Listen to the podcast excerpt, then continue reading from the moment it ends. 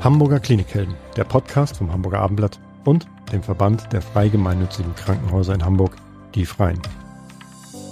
Wer ins Krankenhaus muss, während draußen das Leben einfach weitergeht, braucht Hilfe und Anteilnahme. Dafür, dass dem Patienten geholfen wird, sorgen Ärzte und Pfleger. Aber es gibt noch viel mehr Klinikhelden, die alles dafür tun, dass es den Menschen schnell wieder besser geht. Jule Bleier und Elisabeth Jessen stellen sie in diesem Podcast vor. Bei uns im Studio sitzt jetzt unsere Klinikheldin Kerstin Krebs. Sie ist Hörpädagogin am katholischen Marienkrankenhaus in Hohenfelde und hilft hier hochgradig Schwerhörigen und Gehörlosen, die mit Hilfe eines Implantats tatsächlich wieder Stimmen und Klänge wahrnehmen können. Frau Krebs, erstmal schön, dass Sie hier sind. Ja, vielen Dank für die Einladung. Sagen Sie mal, was sind das für Patienten? In welchem Alter kommen die zu Ihnen? Ist das schon von Geburt an oder kommen die, kriegen die die Hörschäden im Laufe ihres Lebens? Für welche Patienten kommt dieses Implantat und die Therapie bei Ihnen im Hause in Frage? Also das ist sehr unterschiedlich. Wir betreuen Patienten vom 12. Lebensjahr an bis zum 94. Lebensjahr. Das war die älteste Patientin, war 94, die bei uns implantiert worden ist. Ähm, wir betreuen keine Kinder, weil es dafür ein etwas größeres Team bräuchte. Und somit haben wir uns eigentlich auf Jugendliche und erwachsene Patienten, schwerhörige Leute eingestellt. Und haben die das von Geburt an dann Probleme oder eben auch, kommt dann auch im Laufe des Lebens einfach die Schwerhörigkeit, äh, die, die jeden treffen kann? Ja, in der Regel sind das nicht Patienten, die von Geburt an schwerhörig sind ähm, sondern das sind meist welche, die das erworben haben, zum Beispiel durch Hörstürze, durch Meningitis, also Hirnhautentzündung, andere Entzündungen. Oder manchmal ist das auch genetisch bedingt, dass das also familiär bedingt eine Schwerhörigkeit ist, die durchaus auch schon im 20. Lebensjahr auftauchen kann. Und somit ist das eine komplett bunte Mischung. Ist das Implantat denn etwas, was für jeden in Frage kommt oder ist das nur für eine bestimmte Gruppe und gibt es da Ausschlusskriterien? Also es gibt sogenannte Indikationskriterien. Das heißt, ähm, es gibt eine, einen Wert, ab dem man dann implantieren darf. Dieser Wert ist, man darf nicht mehr als 60 Prozent Sprache verstehen mit den zurzeit getragenen Hörgeräten. Das heißt, es wird vorausgesetzt, dass schon eine längere Geschichte, Hörgeschichte mhm ähm, abgelaufen ist, dass die Leute schon mit Hörgeräten versorgt sind und ähm, dass dann irgendwann sozusagen das Ende der Fahnenstange erreicht ist. Also ist das die letzte Chance für diese Patienten? Wie funktioniert so etwas? Ja, das ist eine hochkomplexe Technik und ganz modern, die auch stetig weiterentwickelt wird. Ähm, Im Prinzip besteht das Ganze aus zwei Teilen. Äh, Teil 1 ist das Implantat. Das wird in einer anderthalb bis zweistündigen Operation einoperiert. Ähm, das ist dann sozusagen unter der Haut, hinter dem Ohr und ist mit einem Magneten versehen und mit einer Elektrode, die sozusagen bis ins Innenohr, bis in die Schnecke hinein reicht. Und der zweite Teil, das ist der sogenannte Sprachprozessor, der wird hinter dem Ohr getragen, im Grunde genommen so wie ein Hörgerät. Nur gibt es hier ein zusätzlich, zusätzliches Teil, das ist die sogenannte Spule. Die klickt dann mit Hilfe eines Magneten an dem Implantat an, durch die Haut durch sozusagen. Und in diesem Sprachprozessor ist ein Mikrofon. Mit diesem Mikrofon wird der Schall aufgenommen, also die akustischen Schallwellen. Dann werden die mit Hilfe eines ganz modernen und mini kleinen äh, Prozessors umgewandelt in elektrische Signale. Und die werden dann über die Spule durch die Haut durch ins Implantat gesendet. Und vom Implantat dann durch diesen Elektrodenträger bis in die Schnecke, also ins Innenohr, Innenohr hinein. Und von dort wird das Ganze dann weitergeleitet in Form von elektrischen Impulsen bis zum Gehirn sozusagen, wo dann die Verarbeitung stattfindet. Das klingt alles hochkomplex. Kann, kann denn jemand mit so einem Implantat so, so hören wie vorher? Oder, ist, oder ändert sich da was? Ist das ein anderer Klang oder wie muss man sich das vorstellen? dadurch, dass jetzt quasi nicht mehr akustische Schallwellen über das Innenohr bis zum Gehirn weitergeleitet werden, sondern elektrische Impulse, ähm, klingt das Ganze ziemlich anders als normal. Nicht so schön? Nicht so schön am Anfang. Ja. Also für viele ist das erstmal eine ziemliche Enttäuschung, wenn sie das erste Mal damit hören. Mhm. Ähm, wir bereiten die natürlich darauf vor aber es klingt sehr elektronisch. Mhm. Manche sagen, das klingt, als wenn man in einem Blecheimer sitzt oder wie Mickey Mouse. Mhm. Ganz oft höre ich von meinen Patienten dann, Frau Krebs, Sie klingen wie Mickey Mouse. Oder wie Papageien. Also so, so krächzig mhm, halt. Mhm. Und die Ursache liegt darin, dass die meisten Schwerhörigen einen besonders starken Hörverlust im Hochtonbereich haben. Das heißt, die haben über Jahre oder Jahrzehnte hohe Frequenzen nicht mehr gehört. Mit dem Implantat ist es möglich, wieder über die ganze Breite alle Frequenzen wahrzunehmen, also die, die für den Sprachgebrauch relevant sind. Das heißt, die hören plötzlich wieder alle Frequenzen, haben das 20 Jahre nicht mehr gehört und dann braucht es erstmal einen längeren Gewöhnungsprozess, um sich wieder daran gewöhnen, zu gewöhnen und deswegen klingt das am Anfang erstmal etwas schrecklich. Aber Sie können alles wieder hören. Am Anfang nicht. Das ist auch so eine Sache, da verwende ich sehr viel Zeit in den Beratungsgesprächen vor der Operation, um die Leute gut vorzubereiten. Denn man kann oder die meisten können direkt nach der Operation erstmal nicht so viel von der Sprache erkennen. Das heißt, man hört so rudimentär Geräusche, Geräusche entwickeln sich dann langsam, das Gehirn muss sich quasi daran gewöhnen, dass der Klang jetzt anders ist und muss lernen zu dekodieren, was da jetzt plötzlich an fremden Eindrücken ankommt. Und dieser Lernprozess, der dauert bei jedem unterschiedlich lange. Und das ist ja auch etwas, wo Sie dann ansetzen, also nicht nur die Menschen vorbereiten, sondern ja auch dann in der Therapie. Mhm. Wie läuft die ab?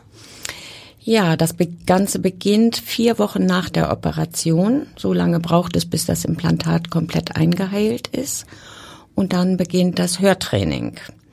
Und dieses Hörtraining, das sind im Grunde genommen viele verschiedene Ohr, äh, Übungen live oder manchmal auch am PC, wo die Leute quasi angefangen von Geräuschen lernen, Dinge zu erkennen. Also ich beginne erstmal mit einfachen Geräuschen, Türklappen, Geschirrklappern oder vielleicht auch ähm, menschliche Stimmen, Tierstimmen, Alltagsgeräusche. Und dann arbeite ich mich langsam vor zur Sprache. Und da gibt es dann zum Beispiel verschiedene Übungen, mit denen man trainieren kann, einzelne Laute zu differenzieren. Also zum Beispiel Tisch und Fisch. T und F am Anfang des Wortes klingen zumindest am Beginn erstmal gleich und die Leute müssen dann sozusagen das neu abspeichern, dekodieren und in einem Training lernen, das auch im Alltag dann zu erkennen. Von Hörgeräten, äh, Geräteträgern weiß man, wenn es denen mal zu laut wird, dann nehmen die das Ding einfach ab oder schalten es einfach ab. Kann man so ein Implantat auch abschalten, wenn einem das alles zu viel wird, weil das ja eine Geräuschkulisse ist, die die Patienten gar nicht mehr gewöhnt waren aus den vergangenen Jahren? Genau, das, da sprechen Sie einen wichtigen Punkt an, weil nämlich zu diesem Training gehört auch, dass man sich erstmal wieder an die Lautstärke gewöhnen mhm. muss. Ne? Also für viele, die sehr lange schwerhörig waren, ist das ein ganz großer Schritt. Die sind oft sehr genervt, weil sie vielleicht 20 Jahre lang die ganzen Nebengeräusche überhaupt gar nicht mehr registriert haben. Und das stürmt jetzt plötzlich auf die ein. Und das Gehirn muss erstmal befähigt werden, das wieder zu filtern, mhm. wegzufiltern. Und von daher bieten die Implantate beziehungsweise die dazugehörigen Sprachprozessoren die Möglichkeit, erstens mit einer Software eine Obergrenze einzustellen. Und zweitens bekommen die Leute aber natürlich auch eine Fernbedienung beziehungsweise eine App, mit der sie das über das Smartphone steuern können, damit sie selber noch ein bisschen regulieren können. Aber es gibt ja auch das Umgekehrte, dann können sie plötzlich wieder etwas hören, was sie eben so lange Zeit nicht gehört haben. Die Stimme äh, von, von einem Familienmitglied, vom Partner, ähm, äh, das Vogelzwitschern oder auch Musik natürlich. Wie reagieren Ihre Patienten da, wenn sie so etwas zum ersten Mal wieder hören? Das ist manchmal sehr ergreifend, also sehr unterschiedlich natürlich, aber da fließen schon mal Tränen, wenn plötzlich die Leute im Herbst das Laub rascheln hören oder eben Vogel zwitschern. Oder ich hatte mal eine Patientin, die sagte, ja, immer wenn ich auf meinem Sofa sitze, dann höre ich da so ein Geräusch, bis ich gemerkt habe, das ist das Uhrticken. Das habe ich seit 20 mhm. Jahren nicht mehr gehört, weil da eine Uhr über dem Sofa hing. Und ähm, es ist schon in der Regel eine große Begeisterung, aber natürlich auch individuell sehr unterschiedlich.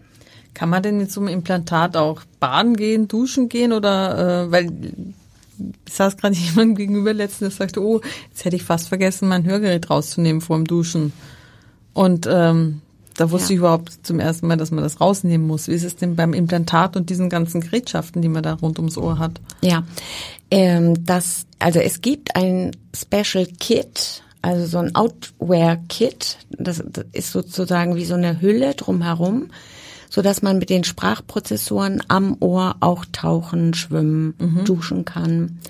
Neulich hat eine Patientin mir erzählt, oh Gott, Frau Krebs, ich habe das Gerät in der Hosentasche gehabt und habe selbige Hose in die Waschmaschine gesteckt. das, das ist mir mit meinem ersten Smartphone auch so gegangen. Dann hat es nicht mehr gesendet.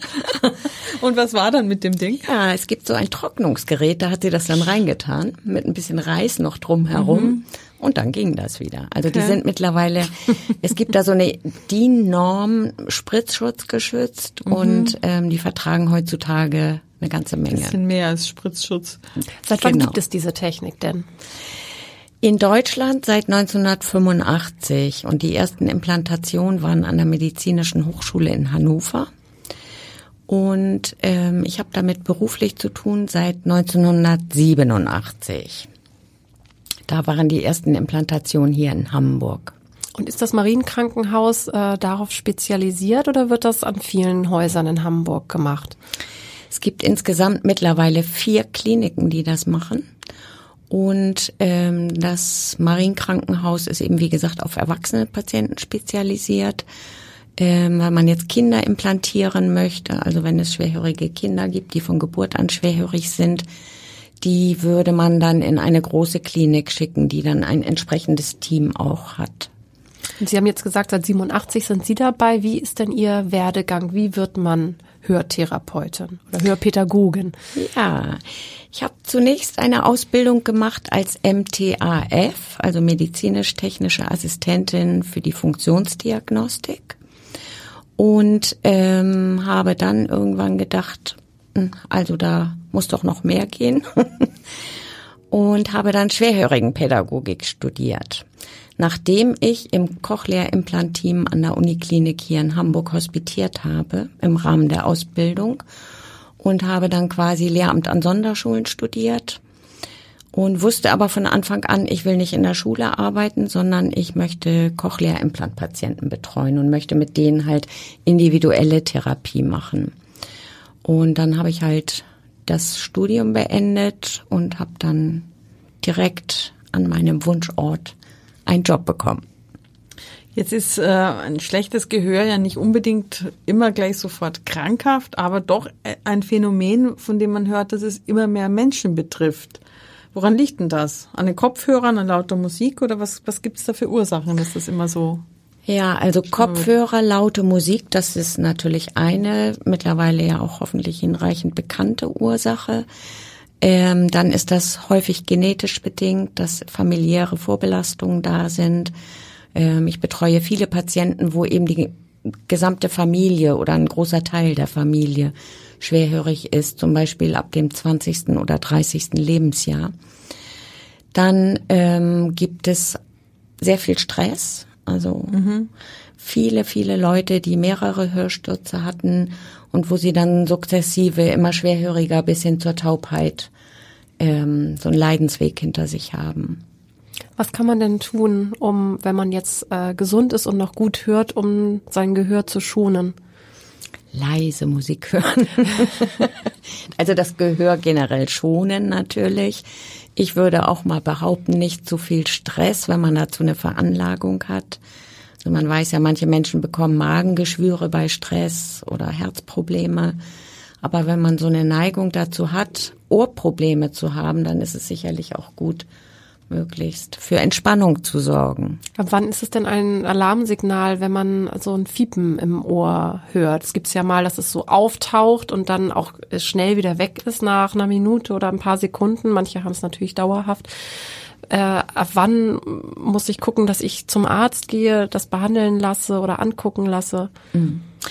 Also sowohl bei Tinnitus, also diesen Ohrgeräuschen, als auch bei einem Gefühl von ich höre schlecht oder das hört sich an, als wenn ich durch Watte höre oder manchmal beschreiben die Leute das, als wenn ich in, unter so einer Glaskuppel bin und das alles ganz dumpf ist. Wenn das länger anhält als ein Tag, würde ich sagen, und die Uhr, dann muss schon nach der Ursache geguckt werden. Man sagt, 72 Stunden nach so einem, nach Auftreten eines Symptomes sollte man auf alle Fälle spätestens zum Arzt gehen. Vielleicht ist etwas früher sogar ganz gut. Und diese kleinen Kickser, von denen Jule gerade sprach, ähm, das hat man ja schon relativ häufig mal, aber das ist auch gleich wieder weg. Ist das in irgendeiner Form beunruhigend oder ist das einfach im Menschen so eingestellt? Also das passiert mal, wenn man sehr laut Musik, also wenn man auf einem Konzert war zum Beispiel und sehr dicht an den Boxen gestanden hat, ne, dann kann schon mal so ein Pfeifton auftauchen und der bildet sich aber bei gesunden Ohren in der Regel nach ein paar Stunden wieder weg. Und macht auch keine dauerhaften Schäden? Nein. Ist es denn normal, dass man im Alter eine Hörschwäche entwickelt? Haben das alle? Haben das nur manche? Also gener ja, generell gibt es schon eine Hörschwäche, nur das Ausmaß ist sehr unterschiedlich. Mhm. Ne? Also es gibt Leute, die haben so eine ganz leichte Hochtonschwerhörigkeit. Das heißt eben sowas wie Vogelzwitschern oder ganz leise, zarte, hochfrequente Geräusche werden nicht mehr gehört. Gerne auch die Kinderstimmen, also die älteren Leute, die sagen dann, ich kann meine Enkel nicht mehr so gut verstehen, weil die so hohe Stimmen haben. Mhm. Aber ähm, das Ausmaß ist sehr individuell und ich glaube von vielen Faktoren dann auch abhängig. Werden die Patienten aber mehr? Also das hatte ähm, äh, Lisa ja auch gerade angesprochen, dass es gefühlt äh, immer mehr Probleme gibt beim Hören, immer mehr Menschen damit. Merken Sie das auch ja, im Krankenhaus? Auf alle Fälle. Also ähm, und die Leute werden jünger auch, mhm. würde ich sagen. Ne? Also es sind nicht mehr nur die, ähm, ich sag mal ab Rentenalter, die älteren Leute, die zu uns kommen, sondern es sind auch 20, 30-Jährige. Und das nimmt schon zu, das würde ich schon auch unterschreiben. Aber man kann so eine Hörschwäche auch nicht einfach ignorieren, oder? Ich habe mal gelesen, dass äh, Alzheimer zum Beispiel oder Demenz begünstigt wird, wenn man nicht ordentlich hört. Ja, da gibt es unterschiedliche Studien, die das belegen. Äh, man vermutet einen Zusammenhang, äh, wenn man schlecht hört, dass sich sozusagen eine Demenz stärker entwickeln mhm. kann oder schneller entwickeln kann. Ganz einfach deshalb, weil man nicht mehr so viel Input hat. Das heißt, das mhm. Gehirn bekommt nicht mehr so viel Input, ist nicht mehr so gefordert und degeneriert dann quasi. Mhm. Ja, Was wäre Ihre Empfehlung? Wann muss ich sozusagen aktiv werden? Weil man merkt das ja, denke ich mal, wenn man schlechter hört. Genau. Also es gibt so ein, äh, so ein Punkt, wo sich das Ganze wendet. Das ist in meinem Alter von 45 bis 50, wenn Leute eine starke Schwerhörigkeit haben und merken, dass sie das nicht mehr kompensieren können.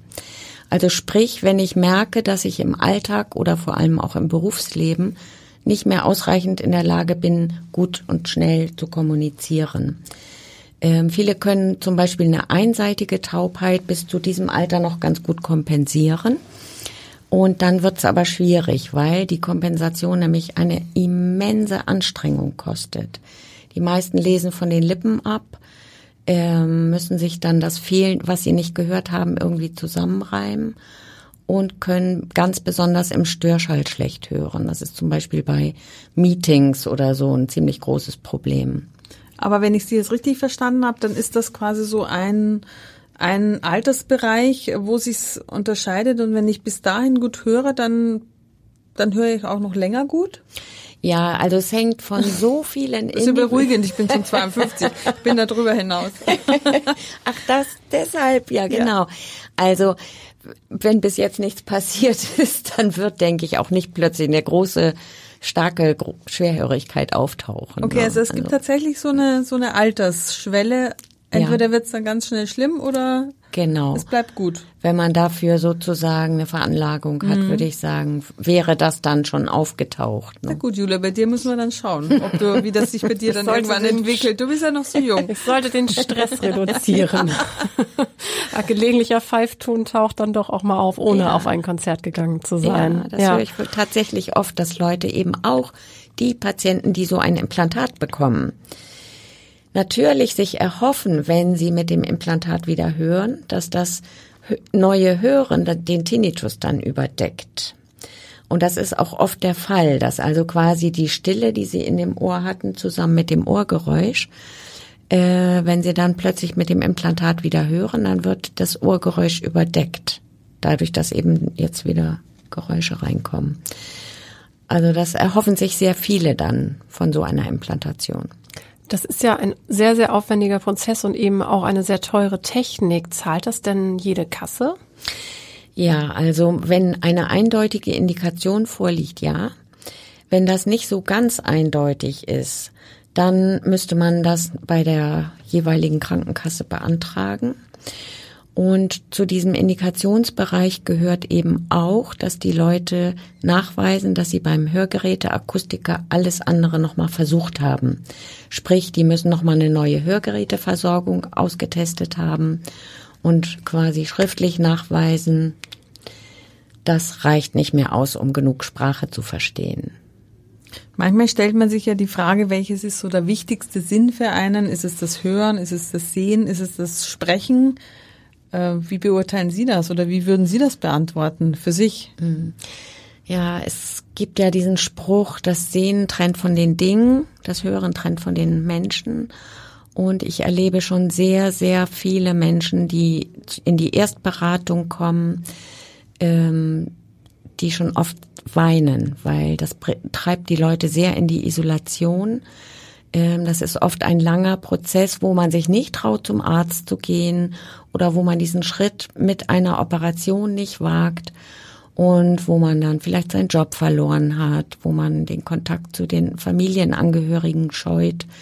Weil bei jeder Familienfeier merkt man wieder, ich sitze im Abseits, wenn die alles dreimal wiederholen müssen, sind alle genervt. Ich ähm, mache damit die Stimmung kaputt und dann bleibe ich lieber zu Hause. Und da gibt's also ziemlich viele traurige Geschichten auch. Warum ist das so eine Hürde? Weil irgendwie ein Hörgerät gleich, äh, der ist nicht mehr ganz auf der Höhe und ist alt und äh, quasi schon abgeschrieben? Oder warum äh, gehen viele dann gar nicht erst zum Arzt oder viel zu spät oder gehen das Problem nicht an?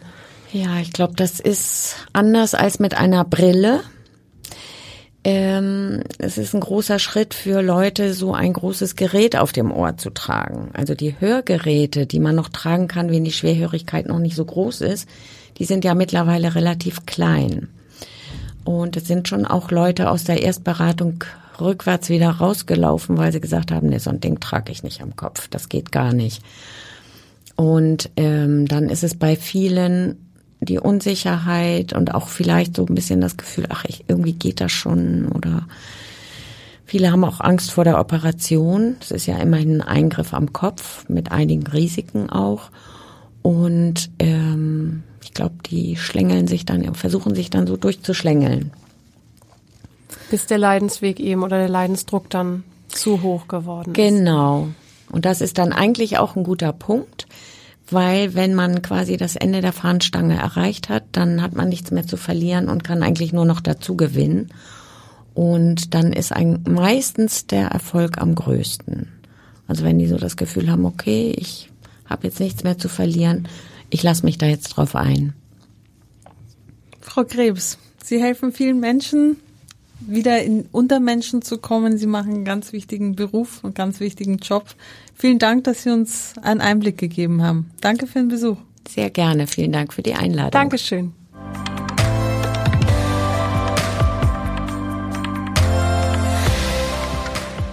Weitere Podcasts vom Hamburger Abendblatt finden Sie auf abendblatt.de slash podcast.